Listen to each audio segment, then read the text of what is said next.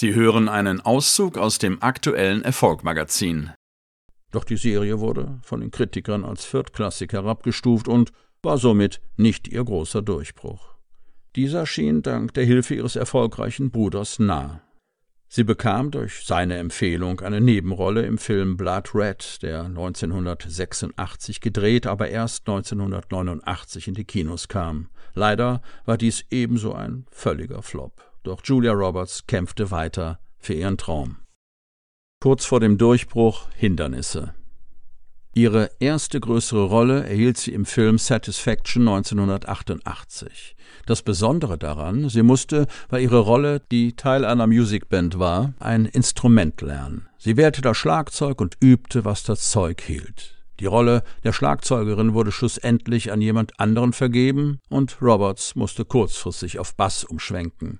Doch auch davon ließ sie sich nicht einschüchtern und nahm kurzerhand Bassstunden. Der erste Kinoerfolg stellte sich dann 1988 ein, als Hauptdarstellerin im Film Pizza Pizza ein Stück vom Himmel. Dort spielte sie die Rolle einer erotischen Portugiesin, in welcher sie sich selbst überhaupt nicht sah, doch sie sagte zu und kassierte dafür 50.000 Dollar Gage. Danach hatte sie Glück, dass Mac Ryan eine Rolle ablehnte, die Julia Roberts Ruhm und Ehre einbringen sollte.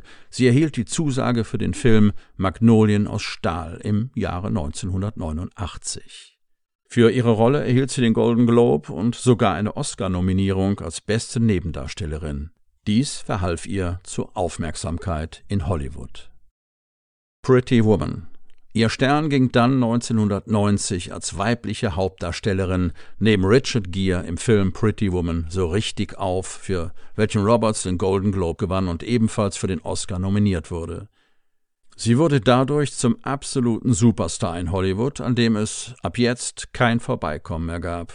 Der Film spielte 460 Millionen Dollar an den Kinokassen ein, was zum damaligen Zeitpunkt gigantisch war. Mit einem Schlag war Roberts berühmt. Für ihren Auftritt erhielt sie nicht nur 300.000 Dollar Gage, sondern auch einen weiteren Golden Globe und eine Oscar-Nominierung als beste Hauptdarstellerin. Danach folgten die Blockbuster wie Flatliners und Der Feind in meinem Bett, für welche sie bereits Gagen jenseits der Million-Dollar-Hürde erhielt. Das Magazin als Audioversion jetzt auf Erfolg-magazin.de